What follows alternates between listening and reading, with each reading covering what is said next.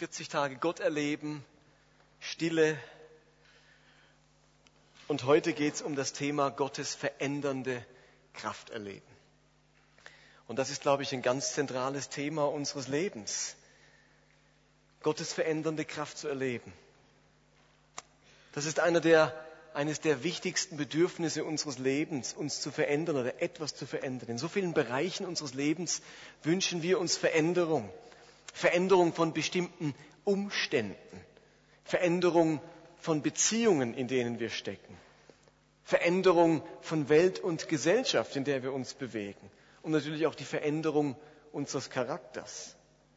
Und in ganz vielen Bereichen kann uns sozusagen niemand die Arbeit der Veränderung abnehmen. Gerade wenn es um unsere Beziehungen und unseren Charakter geht, da sind wir meistens selbst am allerstärksten gefragt, diese Veränderung einzuleiten und durchzuführen. Und ich möchte heute gerne ein paar Minuten mit euch über dieses Thema reden. Wie erlebe ich Gottes verändernde Kraft? Als Abschluss von diesen 40 Tagen mit der Hoffnung, dass euch diese verändernde Kraft begleitet in eurem Alltag, begleitet in eurem täglichen Leben mit Gott, aber auch an der Arbeit, in der Familie, wo immer ihr euch aufhaltet. Ich glaube, uns ist allen bewusst, dass wir Menschen ein äußerliches und ein inneres Leben haben. Jeder von uns hat ein äußeres Leben, ein äußerliches Leben und ein innerliches Leben. Und die Bibel redet vom inneren Menschen und vom äußeren Menschen. Das sind so biblische Ausdrücke. Wir alle haben einen inneren Menschen und wir haben einen äußeren Menschen. Und mit dem äußeren Menschen ist so das alltägliche Leben gemeint, wozu ich auch einen Lebensunterhalt brauche. Ich muss mir kochen, ich muss putzen, ich muss mich fit halten, dass ich körperlich gesund bin, dass ich genug Ernährung habe, dass ich genug schlafe. All diese Elemente, ich brauche ein Dach über dem Kopf, ich brauche was zum Anziehen, ich brauche Wärme, ich brauche Schutz. Diese Grundbedürfnisse des äußeren Lebens. Auf die sind wir alle angewiesen. Und dann gibt es natürlich Grundbedürfnisse unserer Seele, Dinge, damit unser innerer Mensch gesund bleibt. Und für unser äußeres Leben müssen wir für einen guten Lebensunterhalt sorgen. Und damit unser innerer Mensch, unser inneres Leben gesund bleibt und vital bleibt, müssen wir für einen guten Seelenunterhalt sorgen. Und um diese zwei Dinge soll es mir zunächst mal gehen. Um für seinen Lebensunterhalt zu sorgen, gibt es zwei hauptsächliche Arten. Wenn ich also sicherstellen möchte, dass mein äußeres Leben gelingt, gedeiht, dann habe ich zwei Möglichkeiten. Die Hauptmöglichkeit für meinen Lebensunterhalt zu sorgen ist seit Menschen gedenken, was?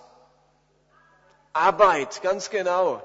Wir alle müssen jeden Tag arbeiten gehen. Dieses tägliche Geschäft, morgens aufstehen, sich fertig machen, zur Arbeit fahren, Aufgaben erledigen, treu dranbleiben, Ziele erreichen und so weiter. Und das machen wir Tag für Tag, Woche für Woche, Monat für Monat und am Ende des Monats kommt dann der Gehaltscheck, der dafür sorgt, dass wir unseren Lebensunterhalt verdienen können. Mit dem Geld gehen wir dann eben wieder einkaufen, ernähren uns, zahlen unsere Miete. Also wir müssen täglich arbeiten und das ist mit Fleiß verbunden und manchmal ist es Knochenarbeit und dann hat man die Umschläge vergessen und dann regnet es und all diese Dinge und man muss einfach dranbleiben, damit dieses, diese Arbeit gelingt. Und wir wissen alle, wenn ich das schlampig mache, wenn ich sage, ach, heute mache ich blau oder die nächste Woche fahre ich einfach weg in Ferien, dann habe ich bald meine Arbeit verloren.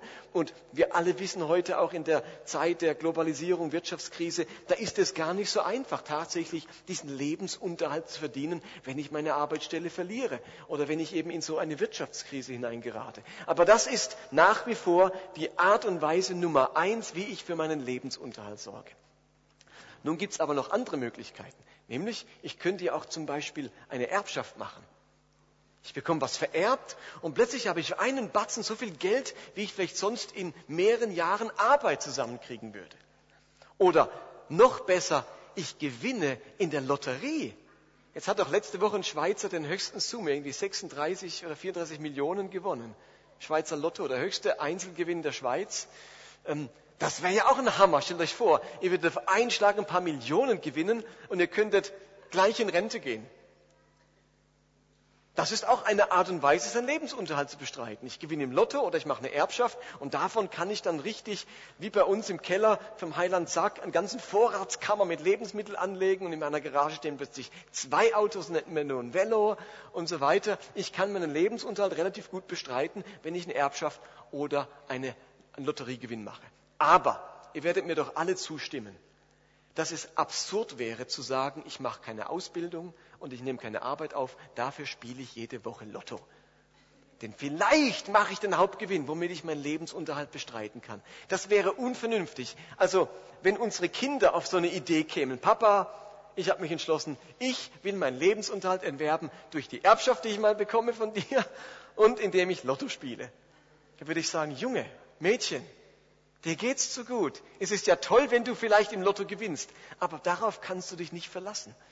Was gefragt ist für jeden Menschen ist, dass er seine tägliche Arbeit verrichtet. Das steht schon im Schöpfungsbericht, ist der Mensch ähm, verpflichtet, im Schweiße seines Angesichts seine Arbeit und seinen Lebensunterhalt zu verdienen. Also es bleibt so, der normale Weg für meinen Lebensunterhalt zu sorgen, ist die tägliche Arbeit.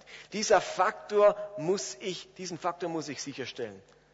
Und wenn ich daneben eine Erbschaft mache oder im Lotto gewinne, dann ist das großartig, aber es ist nicht die Grundlage meines Lebensunterhalts.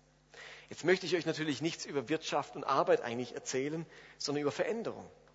Aber eben, so wie mein äußeres Leben gelingt, indem ich für meinen Lebensunterhalt sorge, so ist es für meine Seele wichtig, dass ich für meinen Seelenunterhalt sorge. Was meine ich mit Seelenunterhalt? Wenn es beim Lebensunterhalt um Miete und Nahrung und Kleidung und Obdach und so weiter geht, dann geht es beim Seelenunterhalt darum, dass meine Seele genug Kraft hat für das Leben. Dass meine Seele genug Reserven hat. Dann geht es darum, dass meine Seele durchhält auf dem Weg bis zum Ziel. Dass meine Seele fähig ist für Veränderung. Dass meine Seele der Versuchung widerstehen kann, die auf mich zukommen dass ich meine Seele in schwierigen Zeiten bewähren kann und nicht untergeht. Oder zu guter Letzt, dass meine Seele nach der Krise wieder aufrecht gehen kann und wieder zu Kräften kommt. All das meine ich mit Seelenunterhalt. Und die Frage ist jetzt, wie erreiche ich nun einen guten Seelenunterhalt meines inneren Menschen sicherzustellen? Und wie beim Lebensunterhalt gibt es ja auch zwei Wege. Es gibt ebenfalls zwei Wege, wie ich für den Seelenunterhalt, für eine gesunde Seele sorgen kann. Und auch hier ist der erste normale Weg, nämlich die tägliche Arbeit. Da geht es um Veränderungsschritte, die einzelnen kleinen Schritte, durch die sich meine Seele verändert, durch die meine Seele Kraft tankt. Ich verändere mich, ich sorge für meinen Lebens Seelenunterhalt, indem ich täglich an meiner Seele, an meinem inneren Menschen arbeite. Und so verändere ich mich Schritt für Schritt. Man redet auch von ähm, Seelenhygiene oder von Jüngerschaft, von Nachfolge. Diese Dinge, wo ich Tag für Tag dafür sorge, dass meine Seele gesund ist und es ihr wohl ist. Das ist der eine klassische Weg, wie beim Lebensunterhalt die tägliche Arbeit an der Arbeitsstelle, ist es beim Seelenunterhalt die tägliche Arbeit und Nachfolge für meine Seelen an meiner Seele. Und dann ist da noch der andere Weg, dass meine Seele unterhalten wird, gedeiht, wächst, aufblüht durch besondere Ereignisse. Vorhin war es die Erbschaft oder der Lottogewinn und hier ist es zum Beispiel die großartige Gotteserfahrung oder die tiefe Krise, die ich erlebe oder die ungeheure Erfüllung mit dem Heiligen Geist, durch den meine Seele wie ein Lottogewinn auf einen Schlag so viel bekommt an Kraft und an Energie, wie vielleicht sonst durch viele, viele Tage und Wochen Seelenarbeit. Ich verändere mich nicht durch einzelne kleine Schritte, sondern es kommt zu einer sprunghaften Veränderung in meiner Seele. Ich mache einen richtigen Satz, einen Gump, sagt ihr, durch, für, äh, in puncto meiner Veränderung. Es gibt also Veränderung, und das ist ja unser Thema, durch Schritte und Veränderung durch Sprünge. So wie es die tägliche Arbeit gibt und die Erbschaft. So gibt es die kleinen Schritte der Veränderung und es gibt die großen Sprünge der Veränderung. Und mir ist vollkommen klar, dass man mit Sprüngen schneller weiterkommt als mit Schritten, oder? So wie man mit der Erbschaft leichter für den Lebensunterhalt sorgen kann als mit täglicher Arbeit. Aber der äußere Mensch ist vor allem mit täglicher Arbeit beschäftigt. Und der innere Mensch, meine Seele, vor allem mit den kleinen Schritten. Und ich möchte euch das einfach am Beispiel des Petrus kurz aufzeigen. Hat es hier was zu trinken? Christoph, könntet ihr mir ein Glas, einen Becher bringen? Das wäre nett. Okay, Petrus. Unser Petrus war ein junger Mann, als er von Jesus in die Nachfolge gerufen wurde. Und dieser Petrus, der hatte großes Potenzial, der hatte große Fähigkeiten, aber er hatte auch große Schwächen, große Probleme. Er war am Anfang kein Diamant, sondern er war ein Rohdiamant, der erst geschliffen werden musste. Dieser Petrus hatte Veränderung genauso nötig wie wir alle. Und Petrus hat die größte Strecke dieser, dieses Veränderungswegs durch kleine Schritte zurückgelegt. Hallo? Dieser Petrus, der ein ziemlicher Chaot war, von dem die Bibel ganz unverblümt auch von seinen Schwächen redet und der am Ende einer, ein ganz, ganz großer im Reich Gottes war. Dieser Petrus hat den Großteil seines Veränderungsweges durch kleine Schritte zurückgelegt. Am besten kann man das in seinen Briefen ablesen. Dort schildert er diese tägliche Arbeit der Veränderung, die tägliche Fleißarbeit. Und er schreibt im ersten Petrusbrief Folgendes über diese tägliche Veränderungsarbeit. Gehorcht Gott, heißt es dort, weil ihr seine Kinder seid. Fallt nicht in eure alten, schlechten Gewohnheiten zurück. Damals wusstet ihr es nicht besser. Der, der euch berufen hat, ist heilig. Darum sollt auch ihr ein durch und durch geheiligtes Leben führen. Da geht es um alte Gewohnheiten, in die wir nicht zurückfallen dürfen. Sie, Christoph? und um neue Gewohnheiten. Und im Wort Gewohnheit steckt es ja schon drin. Ich muss mich daran gewöhnen. Ihr Lieben, eine Gewohnheit entwickelt man nicht über Nacht, habt ihr schon gemerkt. Eine Gewohnheit hat es so in sich, dass man sich eingewöhnen muss, dass es dauert. Man muss es ein, zwei, drei, zehn, hundert, tausendmal machen, dann wird es zur Gewohnheit. Dann ist es Automatisch so. Da muss ich gar nicht mehr groß nachdenken. Aber ich muss es eintrainieren. Und Petrus sagt, ihr habt euch falsche Dinge angewöhnt, alte Gewohnheiten, die gefallen Gott nicht. Und jetzt wäre es utopisch zu denken, ich bekehre mich, flupp, sind alle Gewohnheiten wie weg. Sondern er sagt, ihr müsst jetzt neue Gewohnheiten euch antrainieren. Fleißarbeit, Tag für Tag, Neues eintrainieren und das Alte verlernen. An anderer Stelle beschreibt Paulus dann, wie diese Veränderung schrittweise, wirklich Schritt für Schritt, Stufe für Stufe vonstatten geht. Er schreibt in 2. Petrus 1, 5 bis 7, habt ihr auch auf der Leinwand jetzt, darum setzt alles daran, dass zu eurem Glauben Charakterfestigkeit hinzukommt. Und zur Charakterfestigkeit geistliche Erkenntnis. Zur Erkenntnis Selbstbeherrschung. Zur Selbstbeherrschung Standhaftigkeit. Zur Standhaftigkeit Ehrfurcht vor Gott zur Ehrfurcht vor Gott Liebe zu den Glaubensgeschwistern und darüber hinaus Liebe zu allen Menschen. Das klingt nach Arbeit. Merkt ihr das? Hätte Petrus nicht schreiben können, der Herr ist heilig, bekehrt euch und ihr seid auf einen Schlag heilig. Das wäre es doch irgendwie gewesen, so ein Riesengump in die Heiligung. Und Petrus sagt also, am Anfang fangt ihr an zu glauben. Ihr setzt einfach mal euer Vertrauen in Gott. Es fängt an mit diesem kleinen Schritt des Glaubens. Und danach, nach dem Glauben, entwickelt sich, wie heißt es hier, ähm, Charakterfestigkeit. Mit Charakterfestigkeit ist, könnte man wörtlich übersetzen mit Werten. Ich komme zum Glauben und im Laufe der Zeit entwickeln sich neue Werte in meinem Leben. Andere Werte. Werte, die ich früher nicht hatte oder Werte, die in meinem Leben verloren gegangen sind. Und nach der Charakterfestigkeit oder nach den Werten wächst dann geistliche Erkenntnis. Das ist der nächste Schritt. Ich verstehe mehr von Gott, von der Bibel, vom Reich Gottes, vom Leben im Reich Gottes und so weiter. Und durch diesen Glauben und diese Werte und diese Erkenntnis wächst meine Selbstbeherrschung. Habt ihr euch schon mal gewundert, warum ihr euch bekehrt habt und nicht sofort den Meister der Selbstbeherrschung wart? Weil das ein Wachstumsschritt ist. Da kommt der Glaube, dann kommen Werte dazu, dann checke ich mehr über diesen Glauben und plötzlich habe ich mehr Kontrolle über mich und merke, jetzt kann ich mich besser beherrschen.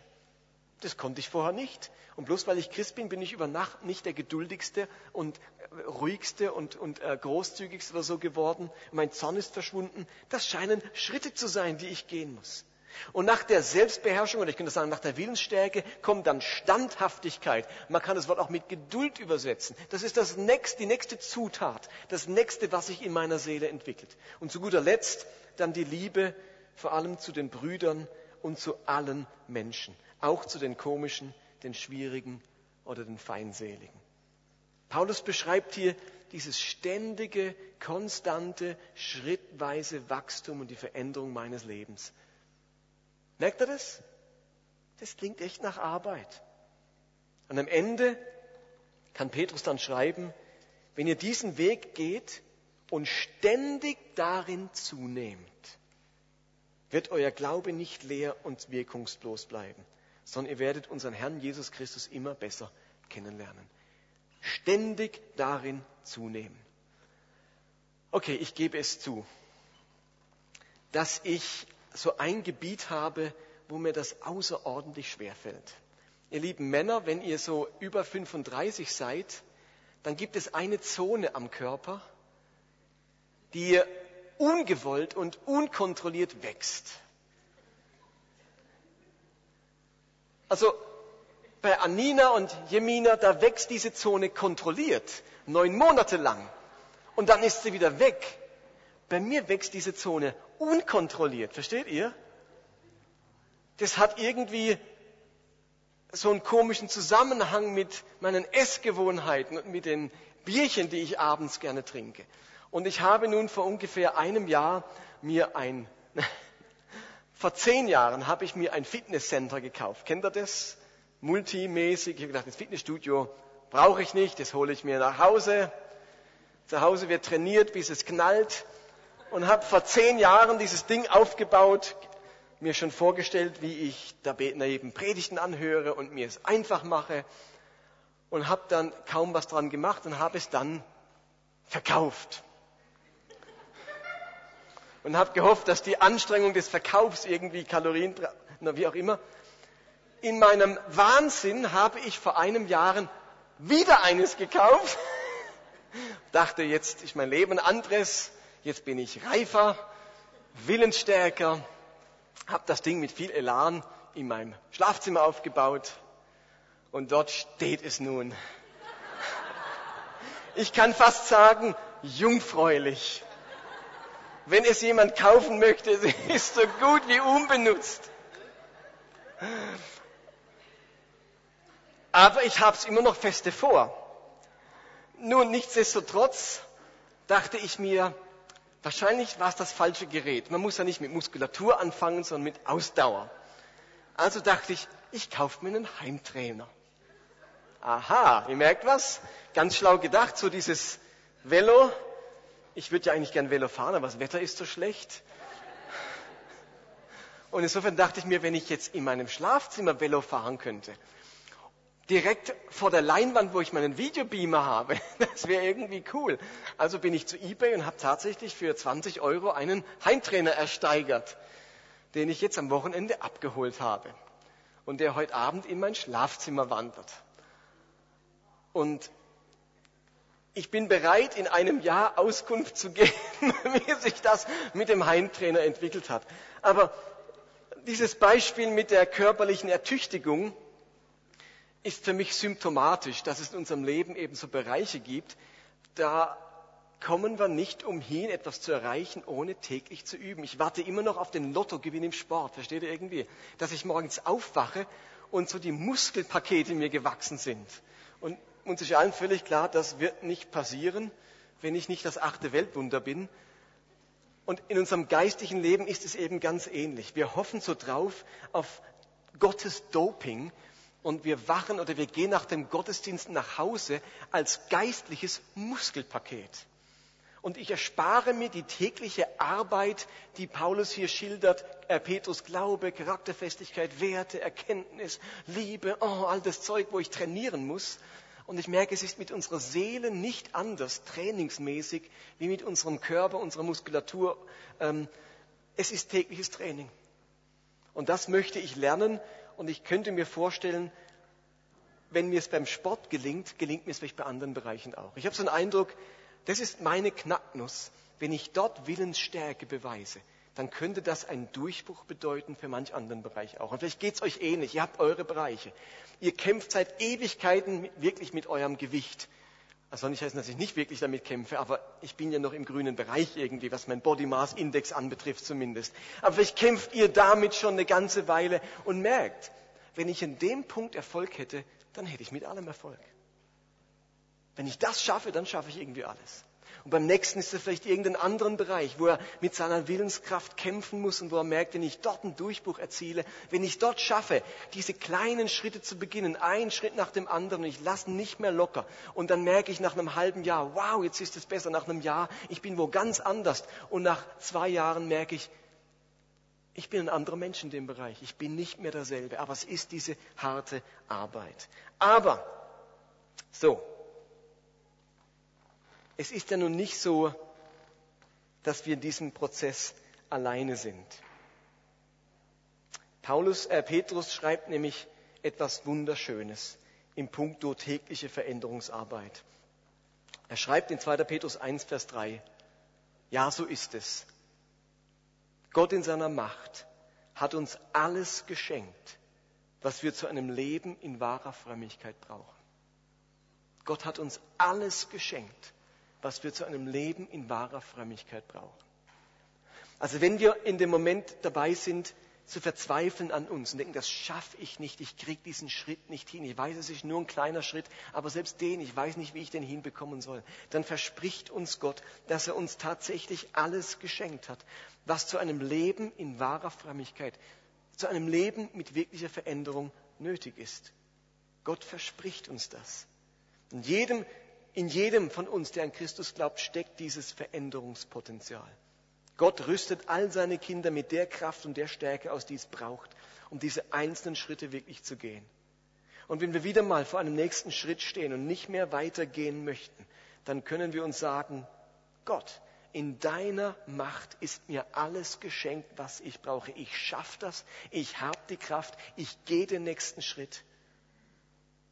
Denn in mir wohnt eine Kraft, die über meine Kraft hinausgeht. Okay, also ihr wollt wissen, wie erlebe ich Veränderung?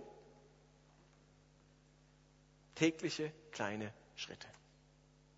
Laufen, tägliche Arbeit, das ist das Geheimrezept.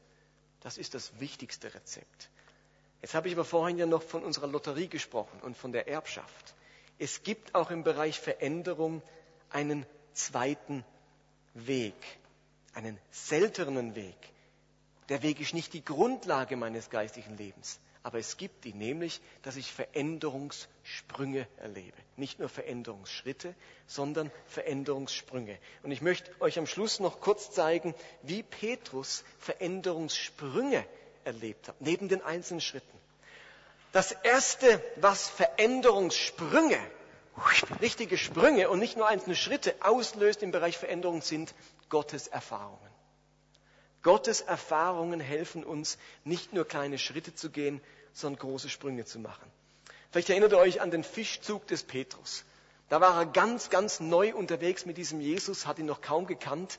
Er war die ganze Nacht fischen auf dem Meer. Er ist Experte, er ist Fischer von Beruf. Er ist am Morgen reingekommen und hat nichts gefangen. Und der Experte wusste, heute beißen sie nicht. Es war eine schlechte Nacht, das gibt's mal. Ich habe nichts gefangen. Das ist zwar schlecht für meine wirtschaftliche Situation. Ich weiß nicht, von wo ich heute mein Geld bekommen soll. Aber heute war so eine Nacht. Und dann kommt der Jesus ans Ufer und sagt zu Petrus, fahr noch mal raus. Wirf dein Netz noch mal raus. Und Petrus weiß, dass es eigentlich nichts bringt. Aber er macht es nochmal. Er hat ja nichts zu verlieren. Und dann macht er diesen riesigen Fischfang, wo er dann befreundete Boote bitten muss, helft mir, diese ganz, diesen ganzen Fischfang an Land zu bringen. Und dann hört, was Petrus sagt, nachdem er diese Gotteserfahrung gemacht hat, diese Wundererfahrung äh, durch Jesus. Dann sagt er,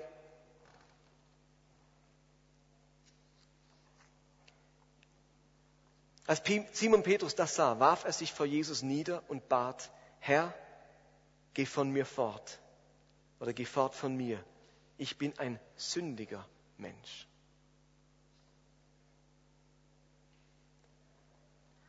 Petrus erlebt ein Versorgungs-, ein Vermehrungswunder. Er macht eine große Gotteserfahrung. Ihm begegnet der lebendige Gott, der Macht hat über Meer und Tier und Fisch. Gott hilft ihm, er versorgt ihn, Gott tut an ihm ein Wunder. Und diese Gotteserfahrung löst bei Petrus tiefe Sündenerkenntnis aus. Was vielleicht bisher kein Rabbi, kein Synagogenbesuch und keine Lesung der Torah in diesem Maße geschafft hat, das schafft das Wunder Gottes. Petrus erkennt zutiefst, wie sündhaft und wie verloren er ist und dass Gott keine Gemeinschaft mit ihm haben kann. Geh weg von mir, ich bin ein Sünder. Petrus kehrt um und tut Buße. Das ist ein Riesenveränderungsprozess, ein Riesenveränderungsschritt in seinem Leben. Es ist ein Veränderungssprung. Und das ist ausgelöst durch eine Gotteserfahrung. Und ihr alle könntet wahrscheinlich Geschichten erzählen, wie bei euch eine Gotteserfahrung eine Veränderung bewirkt hat, wie einzelne Schritte es nicht gemacht hätten. Irgendein Erlebnis mit Gott, das etwas verändert hat in einem Maße, wie ihr das vielleicht vorher nicht kanntet. Das Zweite, was zu einem Veränderungssprung führt, ist, wenn man Barmherzigkeit im Versagen erlebt. Am Ende vom Johannesevangelium lesen wir vom zweiten großen Veränderungssprung des Petrus. Gerade eben hat er noch lautstark verkündet, er würde niemals Jesus verleugnen und sogar sein Leben für ihn lassen. Und kurz darauf wird Jesus verhaftet. Ihr wisst alle, Petrus leugnet diesen Jesus überhaupt zu kennen. Er ist am Boden zerstört. Er hat komplett versagt. Sein ganzes Selbstbild zerfällt. Von wegen der größte Apostel, der geistlichste, der, der vollmächtigste, der stärkste. Er war stolz, er war arrogant, er war hochmütig, vorlaut und vor allem feige. Und er weint bitterlich und versucht, alles an den Nagel zu hängen und zu seinem Beruf als Fischer zurückzukehren. Er sagt den anderen Jüngern, kommt, wir gehen wieder fischen ich habe versagt, die ganze Geschichte ist nicht so gekommen, wie ich mir es erwartet habe. Und nur kurz darauf begegnet er dem auferstandenen Christus. Und was passiert jetzt? Er begegnet diesem Jesus, den er gerade eben noch schmählichst verleugnet hat. Und er erlebt keine Zurückweisung, keine Zurechtweisung, keinen Tadel, sondern die simple Frage, liebst du mich? Und zu alledem wird Petrus eingesetzt als Hirte der Schafe, als Oberhaupt der Gemeinde. Petrus begegnet Barmherzigkeit inmitten seines Versagens. Er erlebt Zerbruch und eine Krise und darf trotzdem für Gott wichtig bleiben und trotzdem in Gottes Reich ganz entscheidend mitbauen. Und diese Erkenntnis der Barmherzigkeit in der Krise, die verändert diesen Petrus ganz enorm. Er übernimmt plötzlich Verantwortung. Er kehrt nicht zurück zu den Fischernetzen. Er erlebt Reife. Er wird zum Leiter der ganzen Gemeinde. Er wird akzeptiert als Leiter und ist das Oberhaupt einer ganzen Bewegung. Weil er Barmherzigkeit erlebt inmitten einer Krise. Und das verändert grundlegend etwas in seinem Leben. Man kann da sagen, da ist schlagartig etwas anders. Und damit komme ich zum letzten Sprung oder die letzte Sache, die einen Sprung der Veränderung auslöst. Was würdet ihr sagen, wenn ihr euch die Geschichte der Jünger anschaut? Zu welchem Moment haben die den allergrößten Veränderungssprung gemacht? Am Pfingsten, ganz genau. Die Erfüllung mit dem Heiligen Geist scheint die, das größte Veränderungspotenzial im Leben eines Menschen zu haben. Das sind die Jünger zusammen, furchtsam, eingeschlossen, hinter verschlossenen Türen. Und dann heißt es, Jesus sagt, ihr werdet aber die Kraft des Heiligen Geistes empfangen, welche auf euch kommen wird, und ihr werdet meine Zeugen sein. Und zehn Tage danach erfüllt sich diese Verheißung und sie wurden alle voll des Heiligen Geistes und fingen an zu reden in anderen Sprachen, wie der Geist ihnen gab äh, auszusprechen. Und plötzlich ist bei diesem Petrus etwas anders.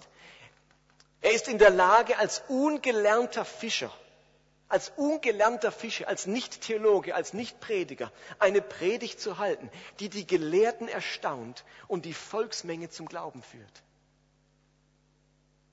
Es wurde ihm eine Heilungsgabe geschenkt, dass er zu Lahmen und Blinden sagen konnte, Silber und Gold habe ich nicht, aber was ich habe, gebe ich dir. Steh auf im Namen Jesu, sei gesund im Namen Jesu. Und er heilt viele Kranken. Petrus wurde zum Zeugen, der nicht länger leugnet, sondern kraftvoll bekennt, zu Jesus steht und sogar Folter dafür in Kauf nimmt. Da wurde das Leben dieses Petrus auf den Kopf gestellt. So sehr, dass er und seine Freunde später die ganze Welt auf den Kopf gestellt haben. Vieles ist anders geworden nach diesem Pfingstfest. Das war kein kleiner Schritt nach vorne. Das war ein riesiger Sprung ins Reich Gottes hinein. Ich glaube, wenn wir die Kraft des Heiligen Geistes erleben, diese Kraft in uns erleben, wie diese Kraft uns erfüllt, wie sie uns durchdringt, dann geschehen Veränderungssprünge, Veränderungsschübe, und nicht nur kleine Veränderungsschritte. Und mir ist das immer wieder so gegangen in meinem Leben. Verschiedene Momente. Und die sind nicht täglich, versteht ihr? Die sind nicht wöchentlich. Das sind so, in meinen 30 Jahren, wo ich jetzt Christ bin, sind das vielleicht eine Handvoll. Aber die waren ganz entscheidend. Da habe ich einen Sprung gemacht, den ich mit Schritten nicht hinbekommen hätte. Versteht ihr? Da war eine Schlucht vor mir, wo ich Veränderung brauchte. Da, da hätte kein Schritt gereicht. Meine Schritte wären zu klein gewesen, um, diesen Veränderungs, um diese Veränderungskluft hinzubringen. Aber der Veränderungssprung hat befähigt, hat mich fähig gemacht, etwas zu verändern, wo ich sonst nicht hinbekommen hätte. Aber versteht ihr, nach Pfingsten hat die Veränderungsarbeit wieder begonnen. Die konnten nicht 30 Jahre lang vom Pfingsten leben. Den Geist kann man dämpfen. Der Alltag bringt wieder ganz viel Neues. Ich muss trotz allem Veränderungsschritte gehen, auch wenn ich solche Veränderungssprünge erlebe. Und nach diesen 40 Tagen jetzt werden wir alle weiterhin damit beschäftigt sein, mit der täglichen Arbeit der Veränderung. Tägliche Arbeit. Das braucht Fleiß, das braucht Ausdauer, das braucht Kraft. Und bitte nehmt das mit, steht auch auf eurem Zettel. Nehmt diesen Vers aus dem Petrusbrief mit. Gott in seiner Macht hat uns alles geschenkt, was wir zu einem Leben in wahrer Frömmigkeit brauchen. Ihr habt die Kraft, ihr habt die Power für diese Veränderungsschritte, für diesen Nachfolgeprozess, den es jeden Tag braucht. Damit ihr euch daran erinnert, dürft ihr etwas mit nach Hause nehmen heute. Dort auf dem Tisch und da hinten auf dem Tisch stehen kleine Becher mit Blumenerde. Und wir bitten euch, nach dem Gottesdienst dort vorbeizugehen, so euch einen kleinen Blumenkübel mitzunehmen. Und ihr dürft euch einen Samen nehmen. Es hat Sonnenblumen und nur Sonnenblumen. Genau, Sonnenblumen. Wir wollten erst Bambus nehmen, dann könntet ihr am Tag sehen, wie es 30 Zentimeter wächst, aber es wäre nicht ganz realistisch. Ihr könnt also so ein Becherchen nehmen und ihr dürft selbst einen Samen einpflanzen, also nicht Stress im Becher machen und fünf Samen, sondern bitte nur einen Samen rein, dann könnt ihr gießen dann nehmt ihr das mit nach Hause. Und das ist ein Symbol für tägliche Arbeit. Und damit dürft ihr raten, für wen das die größte Herausforderung ist für mich. Bei mir gehen nämlich alle Pflanzen kaputt, weil ich vergesse, sie zu gießen. Und jetzt habe ich eine Aufgabe, die mich erinnern soll an meine eigenen Veränderungsprozesse. Jeden Tag das Dingchen anschauen, in die Sonne stellen, gießen, nicht zu viel, gut pflegen, die tägliche Arbeit des Pflanzenwachstums. Und wisst ihr was? Die Pflanze hat die Power, in sich zu wachsen. Trotzdem müsst ihr daran arbeiten. Und genauso ist es mit unserem Leben. Wir müssen daran arbeiten, aber in uns steckt die Kraft zum Wachstum. Also nehmt bitte so eine Pflanze mit. Wir haben genug da für jeden einen. Und wir möchten in Anspruch nehmen, dass auch in unserem Leben Veränderungssprünge geschehen, indem wir Wunder mit Gott erleben, Gottes Erfahrungen machen, indem wir Barmherzigkeit erfahren, echte Barmherzigkeit mitten in unserer Krise oder indem wir ganz neu erfüllt werden mit der Kraft des Heiligen Geistes.